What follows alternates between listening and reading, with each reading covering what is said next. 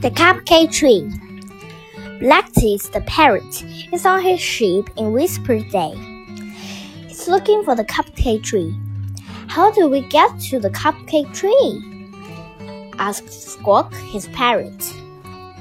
It's in the Cursed Cave behind Thunder Falls, said Blackteeth. We need to get there before Pinkbeard. The parrot reads a compass. We need to go north. No, south. The compass is broken, says Blackteeth. I'll oh, get us there, says the parrot. They go to the Port Longboard to the east of Lookout Mountain. Pinkbeard isn't far behind them. I see the cave, shouted the parrot. I see Pinkbeard. We have to beat him, says Blackteeth.